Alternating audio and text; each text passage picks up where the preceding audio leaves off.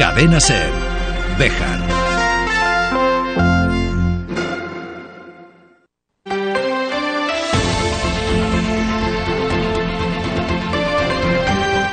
Hoy por hoy Bejar. David Sánchez.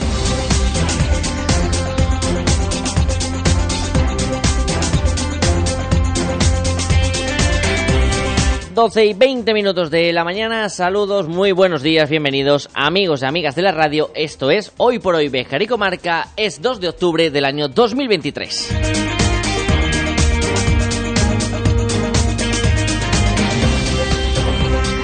Es lunes, arrancamos el décimo mes del año y recuperamos espacios en las emisiones locales antes de que de nuevo vuelva ese mare magnum que será el posible debate de investidura, en este caso de Pedro Sánchez, y que de nuevo nos tendrá sin trabajar, al menos de cara al público, porque en de puertas adentro trabajamos siempre, porque aquí somos muy trabajadores.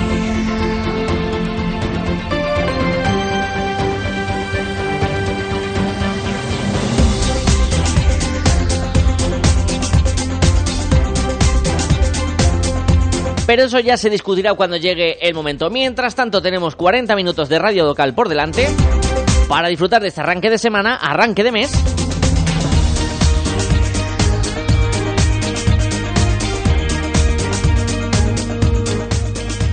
Con el sol acompañándonos, entrando por la ventana de los estudios centrales de la SER, en pleno centro de la ciudad, en la corredera. Arrancamos. Opino de que, opino de que, opino de que, opino de que, opino de que, opino de que, opino de que, opino de que, opino de que, opino de que, opino de que. Un programa de lunes en el que vamos a hablar con el alcalde de la ciudad, con Luis Francisco Martín, que ha cumplido ya los 100 días de gobierno. Ya saben que esa cifra se suele dejar como cortesía a aquellos que llegan a una nueva administración pública, ya sea el gobierno de una ciudad, de una diputación, de una comunidad autónoma o del gobierno de España para que se asienten en el cargo y ya a partir de este momento analizar más en detalle cada una de las acciones. Vamos a ver qué valoración hace el alcalde del Partido Popular de estos eh, meses al cargo. Si escribo faltando y escribo pero también vamos a visitar Candelario, porque este martes y miércoles la Villa Corita acoge el Congreso de las Asociaciones Montañas. Ya saben que Candelario es la capital de las montañas en este año 2023 y este es uno de los actos que acoge por esa capitalidad. Lo vamos a hablar con Marcel Iglesias, presidente de las Asociaciones Montaña, para que nos cuente qué se va a debatir estos próximos dos días en la Villa Corita.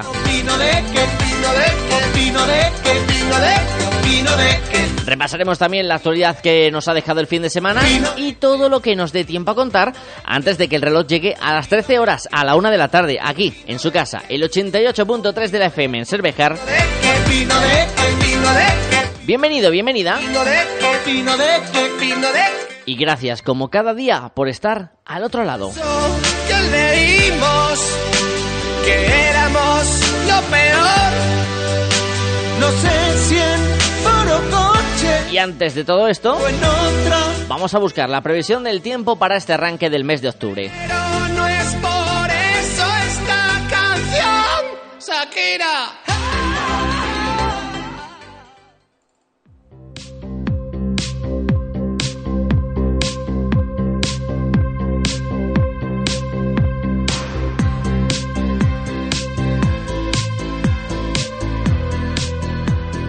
Se sigue eh, alargando ese veranillo de San Miguel que va camino de convertirse en veranazo.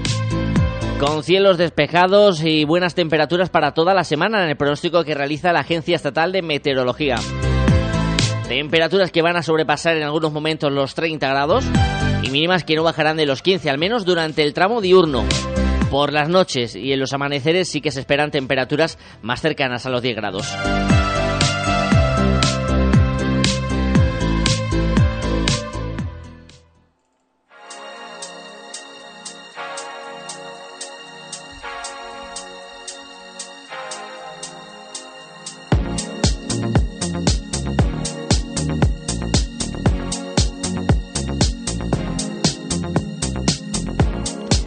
Comenzamos el repaso a la actualidad de este lunes 2 de octubre hablando de un símbolo de Béjar y a su industria que preside la entrada a la ciudad por la antigua Nacional 630 desde hace décadas. Hablamos del telar de steel que recupera ahora su color e intensidad tras la rehabilitación impulsada por el consistorio de la ciudad textil y la agrupación de fabricantes.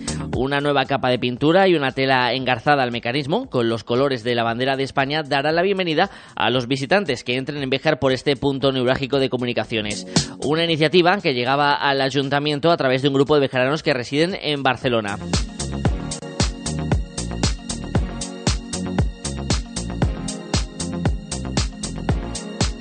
Susana Morán, vicepresidenta de la Asociación de Fabricantes, puso en relieve que la industria bejarana sigue muy viva. Sea el símbolo que reciba a todo el que entre en Bejar como insignia de esta ciudad y de nuestra industria textil.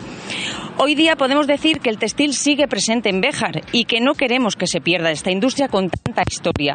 Seguimos estando muy cualificados para poder fabricar los tejidos de lana que tanto nombre han dado a esta ciudad. Con mucho trabajo, esfuerzo, de colaboración entre los fabricantes, hemos conseguido mantener todo el proceso completo de fabricación y así no perder esta industria que tanto nos caracteriza. Para nosotros es un orgullo que este telar muestre el resultado de un trabajo que con mucha dedicación y esmero llevamos realizando desde hace más de cuatro siglos. Por ello, desde la agrupación, en la medida de lo posible, intentaremos que siempre tenga una tela, que mostrar a todos los bejaranos y a todo aquel que visite Béjar, que sigue el textil vivo en Béjar, que es lo que queremos eh, transmitir.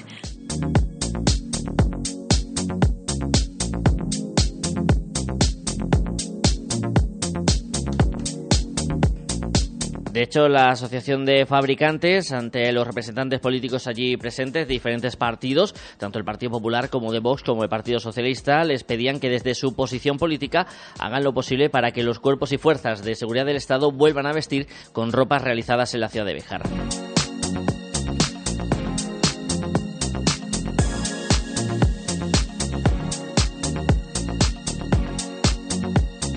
No dejamos la ciudad textil, hablamos de la UNED, la Universidad Nacional de Educación a Distancia, que se prepara para un nuevo curso y que a finales de la semana pasada mantenían un encuentro sus responsables con el alcalde de la ciudad, Luis Francisco Martini, y con el concejal de Educación, Kevin Blázquez.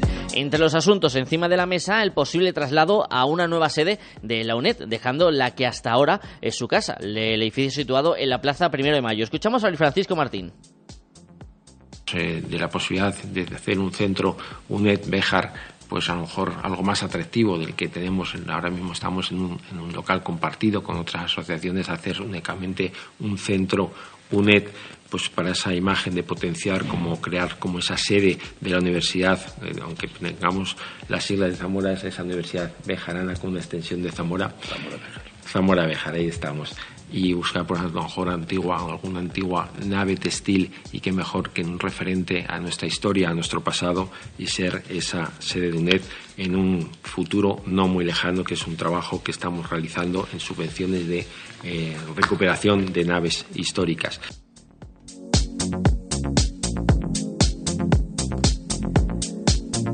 Una ciudad de Bejar a la que todavía le queda un acto enmarcado dentro de las ferias de San Miguel. Será este próximo sábado a partir de las 5 de la tarde en la Plaza de Toros de la Ancianita. Una clase magistral de tauromaquia con entrada gratuita, aunque eso sí, con invitación. Las invitaciones se pueden recoger en la Oficina de Turismo de la ciudad de Bejar entre el miércoles y el sábado.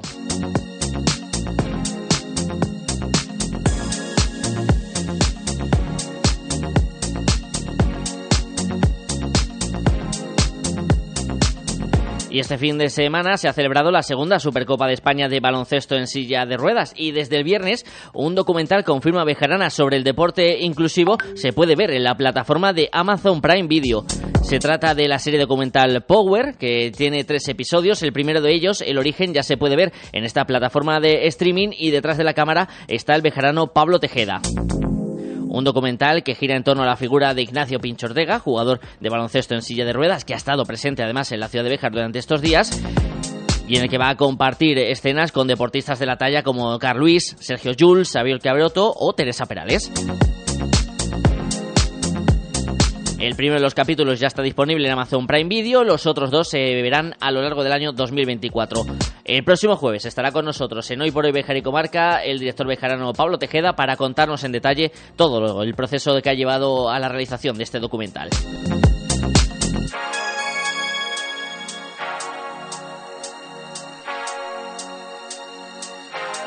Y no dejamos de hablar de deporte, lo hacemos de nuestro mejor embajador, de Miguel Eras, que este pasado fin de semana se sitúa en el segundo puesto del podium de la Ultra Pirineo 2023. Impresiones del propio Miguel tras la carrera. Bueno, bien, estoy contento la verdad con el segundo puesto. Hoy no, no las tenía conmigo de que fuera a llegar a, a meta por circunstancias, porque he tenido bastantes crisis durante el día. Sí, la verdad es que ha habido mucho tiempo en el que hemos estado con Stian, Pere y bueno, eh, ha habido un rato ahí en el par de Gosolán que ahí he, pasado un rato malo, se me han ido bastante pero luego en Gosul eh, nos hemos vuelto casi que a reagrupar los tres y al final nos ha entró Miguel, el portugués que ha ganado, entró por detrás súper fuerte. No, bueno, el calor quizás se ha empezado a notar más en Gosul, a partir de Gosul para adelante, pero en Paz ahí siempre suele correr el aire, no hace tanto, no se nota tanto el calor. Pero eso no son excusas, el calor ha hecho para todos igual. Bueno, llevo la Thunder Cross, que era ya la que tengo casi que por, por costumbre utilizar en las últimas semanas o meses.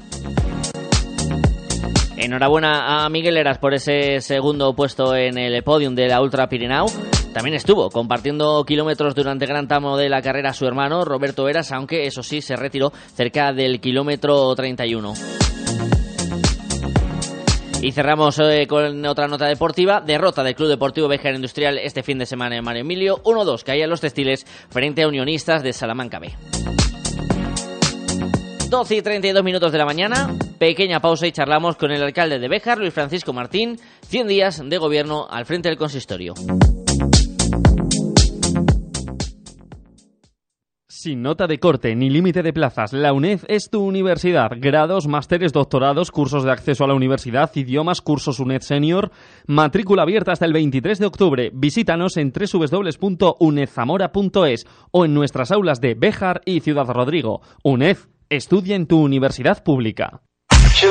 ¿Buscas plaza de garaje en Bejar? Cofaesa pone a la venta plazas de garaje en la calle Gibraleón. Amplias y con posibilidad de punto de carga eléctrica. Infórmate en Construcciones Faustino Esteban, COFAESA, en la calle 28 de septiembre 16 o en el 616 99 28 52.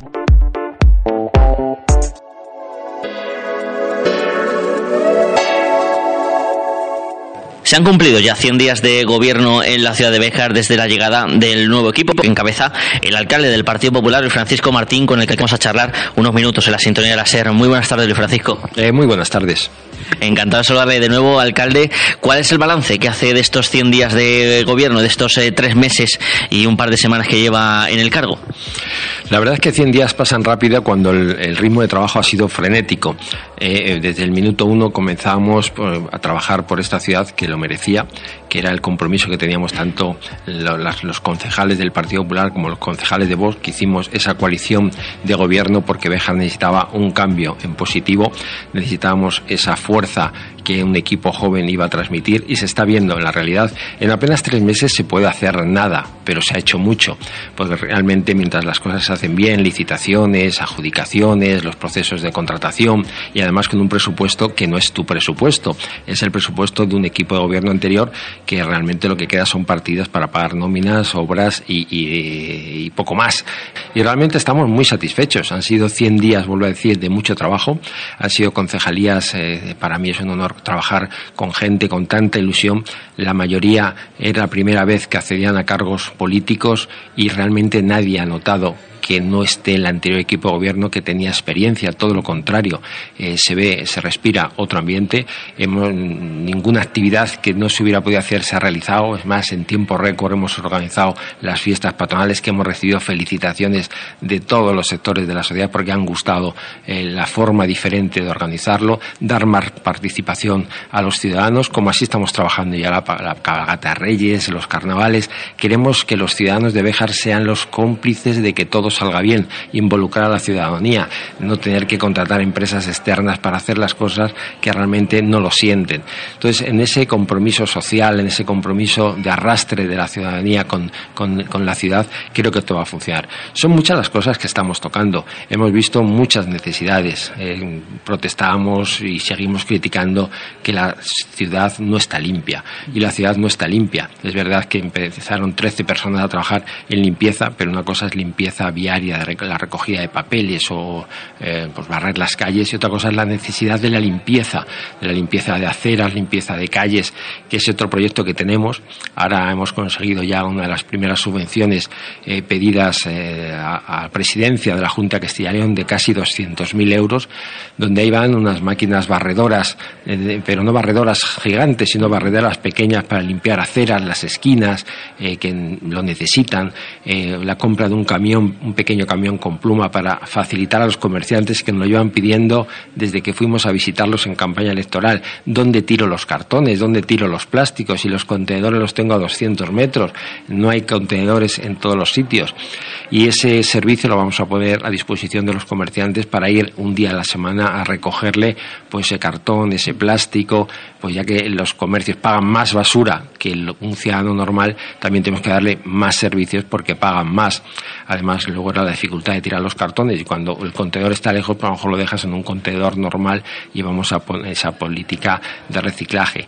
Hemos encontrado muchas carencias, muchas carencias como un punto limpio mm, abarrotado de basura eh, que, no, que no se llena en cuatro meses, es que no estaba vaciado de cuatro años. Estamos intentando firmar un convenio con Diputación, con Medio Ambiente, para que la, recogida residual sea más económica para el Ayuntamiento de Valladolid Gomecello. El punto limpio donde está no es del ayuntamiento, es propiedad de SEPE. Llevan años diciendo que nos tenemos que ir de ahí, pero ahora, bueno, pues vamos a tomar la decisión de buscar otro terreno para irnos de ahí, ya que no es nuestro. Estábamos en precario. Intentar negociar con la Junta y la Diputación que sea un punto limpio comarcal y que se haga cargo pues otra institución superior a nosotros porque es verdad que está sirviendo punto limpio para todos los municipios de la comarca. Llegan colchones, llevan lavadoras, lleva, está súper saturado. Pero tenemos ideas de futuro, ideas de proyecto, como reciclar desde nuestro punto limpio y hacer eh, pequeños negocios como envasadoras, como las maderas que se tiran, que son muchas, pues poder hacerlo en astillas, que la Junta de Castellón viene a recogerlo. O es más, si nosotros somos más ambiciosos, podemos incluso adquirir alguna maquinaria de fabricación de pellet, que estamos ya planteando para la piscina climatizada, que lo llevamos en el programa electoral que tenemos el sitio, tenemos el lugar, no hay que cambiar el uso del terreno, porque estaban unas antiguas piscinas, es eh, un nuevo modelo de piscina moderna. Estamos ya pues con esa idea de, proyecto para presentar, a ver si alguna empresa le interesa esa adquisición, con una cesión de terreno a 50 años y se están ya barajando eh, proyectos de estudio para esa iniciativa para que a final de año, primero del 2024, pueda estar licitado como estamos mirando darle vida a la estación del tren, que estamos a expensas de la solicitud de, Adif, que son los dueños de las, eh, lo que era antigua Renfe, eh, de las instalaciones, para que nos cedan durante 25 años. Y una vez cedido ya nosotros poder hacer un proyecto turístico importante, sacarlo a licitación para que una empresa turística pues pueda pues con bicis eléctricas para la ruta verde, eh, paseos, restaurantes, eh, actuaciones para realizar actuaciones y actividades infantiles, el tema de adquirir también queríamos, eh, estamos intentando adquirir dos vagones de Renfe antiguos para poder hacer cafeterías con encanto. Son proyectos que estamos negociando, podrán salir o no, pero se está trabajando. Se están trabajando en cosas tan interesantes como la cobatilla. La cobatilla que, que, que el otro día se lo recriminaba en el Pleno, no se puede engañar a la población. No podemos decir a los bejaranos, este año ha ido muy bien, hemos ganado 15.000 euros y nos está costando bastante dinero a cada bejarano. Han sido casi 800 o 900.000 euros de pérdidas, casi 4 millones en una legislatura que a los bejaranos nos cuesta mucho pagar el IBI, pagar el impuesto de circulación, pagar casi por todo, para que luego pues no se, que una mala gestión no, no, sea, no sienta rentabilidad. Que lo he repetido mil veces, si esa gestión de invertir en la cobatilla revierte en el llano, es decir, que Bejar hubieran abierto más hoteles, pero no es el caso, que ahora mismo se han cerrado, tenemos más restaurantes, no es el caso, se han cerrado, tenemos más tiendas, no es el caso. Entonces hay que darle una vuelta a la idea, porque la idea no está funcionando, la idea no funciona. Cuando llevamos años que bajamos en población, cerramos tiendas, cerramos restaurantes, cerramos hoteles, algo no funciona, algo se está haciendo mal. Por lo tanto, tenemos que tener muy claro lo que queremos hacer yo creo que tenemos claro lo que queremos hacer. Ya hemos mantenido entrevistas con la empresa de Castilla en Somacil, que para hacer vivienda, eh, vivienda social joven, es una forma de recuperar el casco antiguo de la ciudad, el casco histórico, que se está viniendo abajo, que la mitad de las casas las quieren donar al ayuntamiento, y poder hacer vivienda joven. La universidad hace pocos días reclamaba viviendas, este año que ha ampliado la matrícula, porque es verdad que hay mucha casa vacía, pero no toda está adaptada a poder, poder vivir, pues son casas de gente mayor o gente que lleva cerrada muchos años y no están preparadas para que una persona joven pueda vivir. Y una forma de empezar a revitalizar el casco de la ciudad. Ya hemos tenido contactos con Somacil, la empresa de Castilla y León, como también estamos buscando suelo industrial para calificarlo a industrial y poder facilitar suelo económico a, empresas que quieran medir, porque sinceramente el SEPES, el, el, el, polígono industrial dependiente del gobierno, el suelo sigue siendo caro. Me va a permitir, alcalde, que le interrumpa, porque para, quería hablar también de otros eh, asuntos, ya sabe que el tiempo en la radio a veces es eh, limitado. Le voy a preguntar por algo que ha pasado en los últimos días y que también orbita alrededor de ese asunto, que es el de los famosos asesores que denunciaba el Partido Socialista, que fue motivo de discusión también en el último pleno municipal. ¿Cuál es la realidad de esa eh, problemática con los asesores? ¿Cuál es eh, la situación eh, que desde el Partido Socialista denuncian de ocultismo?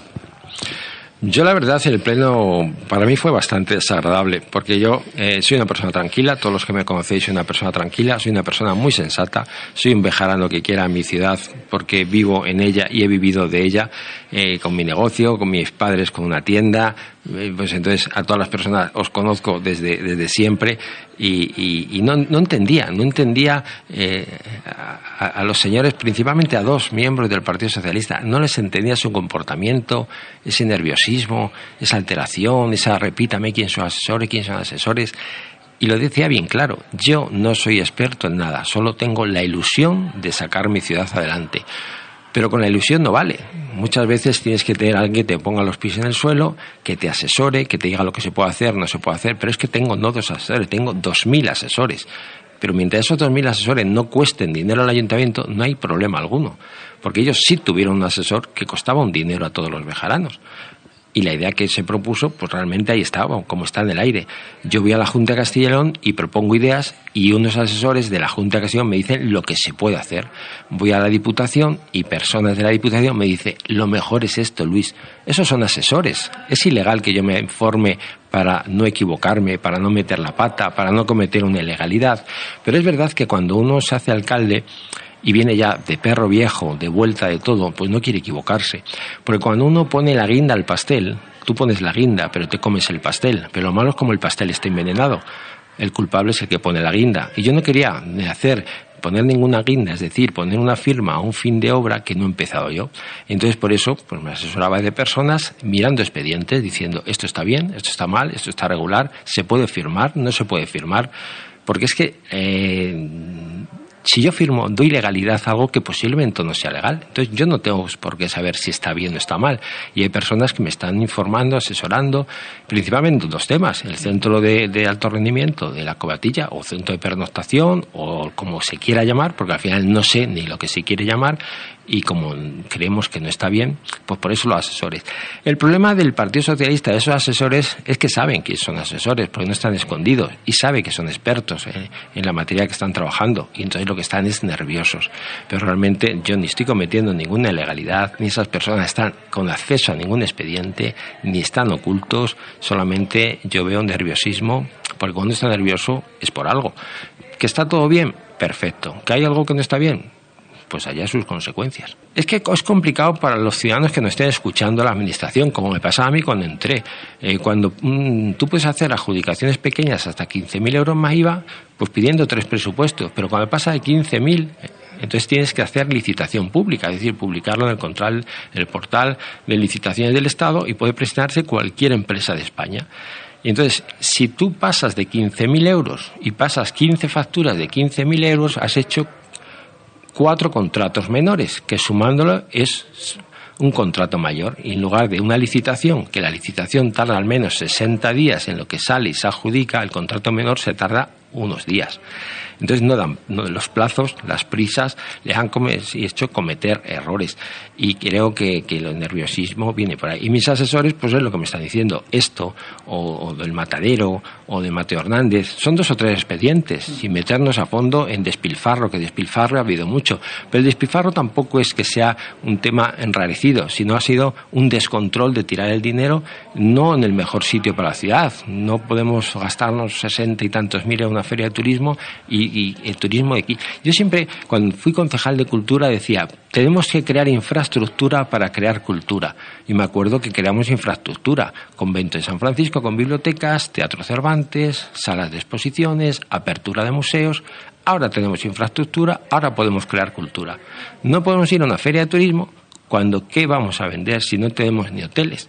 Si las tiendas están cerradas para comprar incluso un souvenir, si las calles no están bonitas vamos primero a poner la Béjar bonita, vamos a hacerlo atractivo y luego vamos a vender Béjar al exterior. Primero vamos a arreglar y luego vamos a vender. No vamos a vender si no tenemos nada que vender, porque realmente hoy día la ciudad no es atractiva. Tenemos un entorno precioso, pero pasear por la calle mayor se vende, se traspasa cintas de balizaje porque se cae. Eso hay que evitarlo, eso hay que evitarlo y hay que poner remedio ya. Hay que tener seguridad en las calles, lo decía y lo decimos, hay que poner cámaras de videovigilancia para el control del tráfico, pero ese control del tráfico puede controlar muchas cosas además del tráfico. Si queremos que las casas se llenen de gente, tenemos que crear una ciudad segura. Con una, vivienda en Béjar se compra bien barata, pero si yo vengo a Béjar y no encuentro seguridad, no la compro. Pero si veo una ciudad atractiva, bonita, con jardines, con estanques, segura, pues me puedo venir aquí de fin de semana y ser una segunda residencia. Y cuanto más habitantes podemos reclamar mejor sistema sanitario, podemos tener más instalaciones y es la pescadilla que se muerde la cola, pero hay que empezar a hacerlo.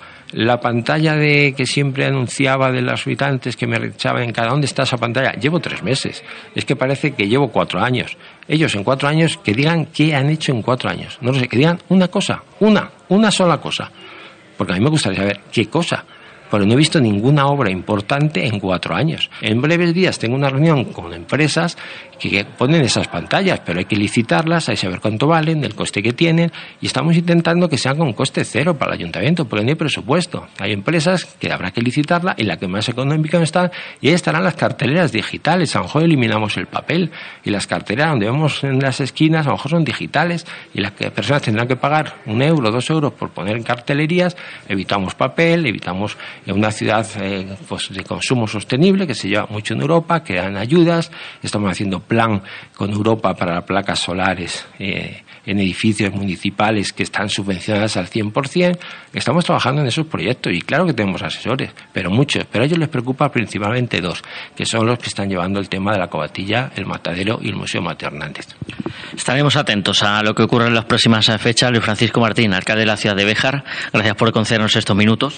Muchas gracias a vosotros. Y como hablo mucho y rápido, perdóname, pero sí que se me olvidaba, en campaña decíamos, vamos a bajar los impuestos. Y vamos a bajar los impuestos. Y, pero, pero, se le va a bajar de tal manera que va a decir, vamos a pagar menos, pero vamos a pagar todos. Porque lamentablemente estamos pagando solo unos cuantos. Hay muchos vejaranos que no pagan. Ah, hay más de dos millones o dos millones o tres millones de impagos. Eso no es normal. No es normal que haya tres millones de impagos. Va a haber las ordenanzas, anuncio que habrá subida de ordenanzas, habrá muchas ordenanzas que suban de precio. Y no me avergüenza decirlo, es que es necesario porque y que todo el mundo pague. Hay, hay vados de cocheras, que hay cientos de vados de cocheras que ni siquiera se han mirado cuántos están al día, que la mitad están sin pagar al día y se pagan cantidades irrisorias por un vado. Pues va a subir, pero a lo mejor el impuesto de vehículos va a bajar porque está excesivamente caro. El impuesto del IBI, pues hay que dar facilidades. A lo mejor hay que, hay que pagarlo trimestralmente o semestralmente, porque una persona soltar 400 o 500 euros en el mes de julio, pues le fastidia la paga extra. Pero si damos facilidad de pagarlo trimestralmente o semestralmente, pues es más asequible. Y además nosotros tenemos un sistema ejecutivo que solamente trabaja una persona, que es verdad que nuestro sistema del ayuntamiento funciona muy bien, pero no es el personal para poder cobrar todo. Por eso estamos estudiando que la empresa de la Diputación Salamanca, Rexa, que tramita todos los tributos, que además nosotros solo podemos embargar las cuentas de Béjar, pero Rexa puede embargar las cuentas de toda España. Entonces evitaremos mucha morosidad y lo peor es que siempre la persona que paga, paga y la persona que no paga presume de no pagar pues vamos a intentar evitar de esos eh, bravucones que presumen de que ellos no pagan, porque van a tener que pagar, van a tener que pagar recargo, y entonces cuando todos paguen, pagaremos todos menos. Y tengo bastantes noticias más que dar, a pesar de los 100 días, pero hasta que no tenga nada seguro, yo no voy a crear ilusiones si no tengo seguridad de lo que dé. Pero hay noticias muy importantes que a luz en las próximas semanas. Estaremos atentos a esas noticias. Gracias, Luis Francisco. Muchísimas gracias, David.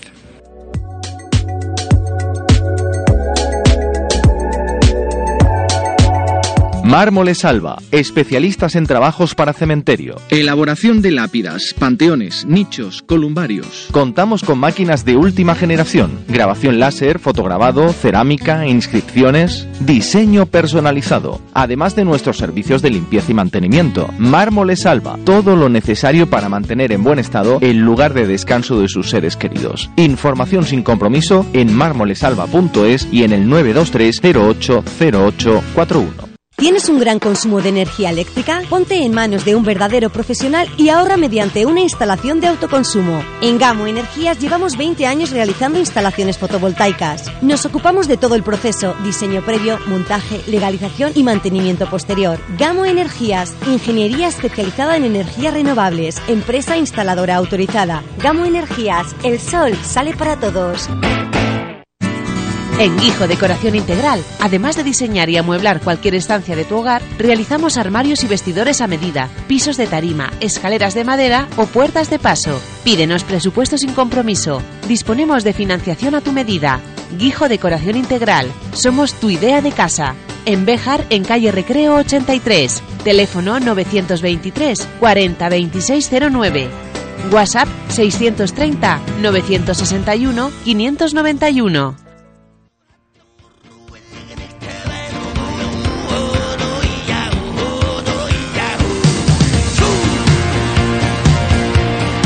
Candelario está siendo en este año 2023 la capital de las montañas y durante este martes y miércoles va a acoger el congreso del décimo aniversario de la asociación Es Montañas, dos días en los que se va a hablar y mucho del entorno natural y de sus posibilidades de presente y de futuro. Marcelo Iglesias, presidente de Es Montañas, muy buenos días.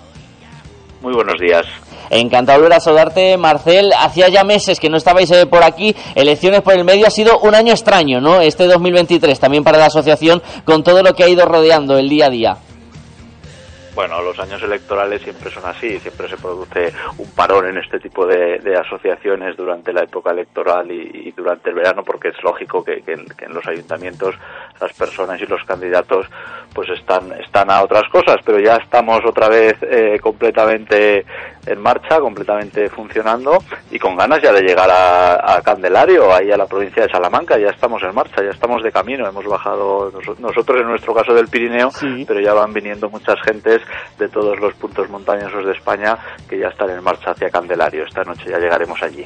Dos días importantes para las asociaciones montañas con esa asamblea general y también con eh, diversas mesas redondas que van a tener eh, lugar estos días en, Candelario. Eh, Marcel, danos una pincelada de cuál es la previsión de cómo va a ser este congreso en la Villa Corita. Bueno, pues este año yo creo que es muy especial porque es el décimo aniversario de nuestra asociación y eso pues también, bueno, genera eh, esa, esa idea, las efemérides siempre las aprovechamos para repasar un poco eh, todo este tiempo, no solo dentro de la asociación, sino todo lo que ha sucedido en las zonas de montaña de nuestro país, que cuando uno lo ve con perspectiva yo creo que, que, que, es importante, porque cuando empezamos hace 10 años, es verdad que muchos de los problemas que veíamos en nuestras zonas continúan allí, pero sí que es cierto que no había para nada el interés que existe ahora por lo que es las zonas rurales de nuestro país, pero sobre todo por lo que son las zonas de, montaña, que, siempre hemos pensado que tenemos una ventaja competitiva importante sobre otras zonas de montaña, que son nuestros paisajes, las actividades que se pueden hacer en nuestras zonas de montaña, no exentas de dificultades para la vida, pero yo desde luego pienso que somos unos territorios súper atractivos y cuando uno repasa lo que decíamos, lo que pensábamos en, nuestras reuniones, pues sí que se da cuenta de que en 10 años ha habido un cambio de, percepción muy, muy importante, ¿no? Un cambio de percepción que aceleró la pandemia sin ninguna duda de lo que es eh, una vida, yo creo que más saludable que la que viven eh, muchas personas y, y yo creo que, bueno, pues nosotros tenemos también eh, la asamblea, es lógico que las, los, las asociaciones de municipios como la nuestra, como cualquier federación de municipios, se renuevan eh, cada cuatro años, ¿no? En el momento que hay eh, elecciones locales. Y ahora a nosotros también nos toca, y esta mañana, y os lo anuncio también a vosotros, esta mañana ya he anunciado por carta a los socios, lo diré también en la asamblea, pues que yo no, no voy a repetir en la en la presidencia de la asociación, pero seguro que serán otras personas las que las que eh, tomen esas riendas de la asociación. Evidentemente no me voy a ir de ella porque continúo eh, en mi ayuntamiento y continuaremos estando en la en la asociación, pero bueno, las circunstancias políticas en mi comunidad autónoma, en Aragón, me han obligado a asumir otra responsabilidad que creo que no es compatible con la neutralidad que necesita eh, el, presidir una asociación de este tipo tan transversal en, las que, en la que estamos. Municipios, diputaciones, comarcas, mancomunidades de toda España y de todo signo político. Aprovechando que nos das ese adelanto de esa noticia que se conocerá ya mañana, eh, Marcel, ¿qué balance haces de tu paso al frente de Desmontaña? ¿Satisfecho con lo que se ha conseguido? Porque, como siempre nos decís todos los presidentes de diferentes asociaciones, quedan muchas cosas siempre en el tintero, pero vamos a intentar mirar la botella medio llena. ¿Contento con cómo ha sido este periodo? Sí, desde luego, yo en esta asociación estoy desde el principio, desde que se fundó, y además he estado en la dirección primero como, como número dos, como secretario general, y luego como presidente, de, pues, pues durante todos estos años he estado en la dirección de la asociación, por tanto, bueno, la, la, la vi nacer en su día, yo creo que estoy, estoy muy, muy contento de, de la labor que hemos hecho, siempre, uno piensa siempre que puede haber hecho más, ¿no? Cuando, cuando está en estos sitios, pero yo creo que, bueno, es, es, es, es un hito, ¿no? Y además yo creo que estamos trabajando en este sentido prácticamente eh, Italia, eh, Francia y España, creo que somos los países que estamos trabajando más, y yo creo que Portugal, después de la mini cumbre que hicimos internacional en Candelario con, con Portugal, pues yo creo que también se están planteando el hecho de, de, de crear un, un ente similar de asociación de municipios de, de montaña en Portugal para poder tener también una red europea de asociaciones de montaña. Hay que tener en cuenta que al final somos pueblos muy pequeñitos por lo general y si no estamos asociados, si no estamos juntos, si no tenemos una, una fuerza común, es difícil pues que se nos haga caso o que nuestras reivindicaciones puedan llegar puedan llegar eh, arriba. Nosotros también hemos aprovechado este inicio de legislatura eh, general a nivel del país para enviar también nuestras propuestas a todos los grupos políticos en el Congreso y en el Senado, porque pensamos que es importante que las propuestas avancen de un modo transversal y sobre todo con acuerdos amplios en espectros ideológicos amplios, porque al final a lo que nos dedicamos es a los problemas eh, de nuestros pueblos. La unión hace la fuerza, un ejemplo de ello es, eh, es, Montañas. ¿Por dónde pasa el futuro de estos municipios, Marcelo? Ya es la última pregunta que, te hago, porque mañana se va a hablar mucho, por ejemplo, de tecnología, de entornos sostenibles, de acercar lo moderno a los municipios, pero sin vender la esencia de las tradiciones también, que es algo que defendéis desde Montañas. Yo soy un optimista con reservas. Es decir, la, la realidad nos dice que las zonas de montaña tienen muchas similitudes, pero los pueblos de montaña también son muy diferentes. Y es verdad que vemos pueblos de montaña que tienen que están creciendo, que tienen un gran futuro, que se están recuperando, que están manteniendo población, pero está viniendo gente joven o gente joven se está quedando, sobre todo en zonas mm, que tienen algo especial o muy vinculadas a, al sector turístico em, de algún modo potente. Eh, pero también vemos pueblos de montaña y vemos zonas que tienen un futuro complicado, que se están despoblando y que tienen un, un, un, futuro poco, poco halagüeño. Por eso creo que tenemos un mejor futuro que otras zonas rurales, pero también creo que, que, que, hay pueblos en los que en los que es complicado, ¿no? Y es verdad que las zonas de montaña pues muchas estamos muy lejos de los grandes eh, centros urbanos, tenemos complicaciones en comunicaciones, en accesos, en telecomunicaciones, tenemos una serie de, complicaciones que muchas veces nos lo ponen difícil, pero a veces esos mismos factores que generan esas complicaciones, que es la, la, la orografía tan abrupta que tenemos, pues también generan una belleza singular que es como un imán, ¿no? Que es muy, muy, muy, muy atractiva. Por tanto, pues soy, yo soy optimista de cara al futuro porque creo que la gente o, muchas personas, no hace falta, efectivamente las ciudades van a seguir creciendo, no creo que, sea una cuestión de, de, ciudad o medio rural, pero muchas personas prefieren, están prefiriendo, van a preferir tener, y si no durante toda la vida, durante etapas de su vida, incluso etapas prolongadas de su vida, van a preferir tener una vida en un entorno más saludable, más bello, que les aporte otras cosas también en lo personal. Todo ello se va a hablar mañana y el miércoles en Candelario con este congreso que coincide con el décimo aniversario de las asociaciones Montañas. Marcelo Iglesias, presidente, al menos hasta mañana de la asociación, gracias por atendernos y nos vemos estos días por Candelario. Muchísimas gracias, nos vemos enseguida. Así nos marchamos, disfruten del lunes, chao.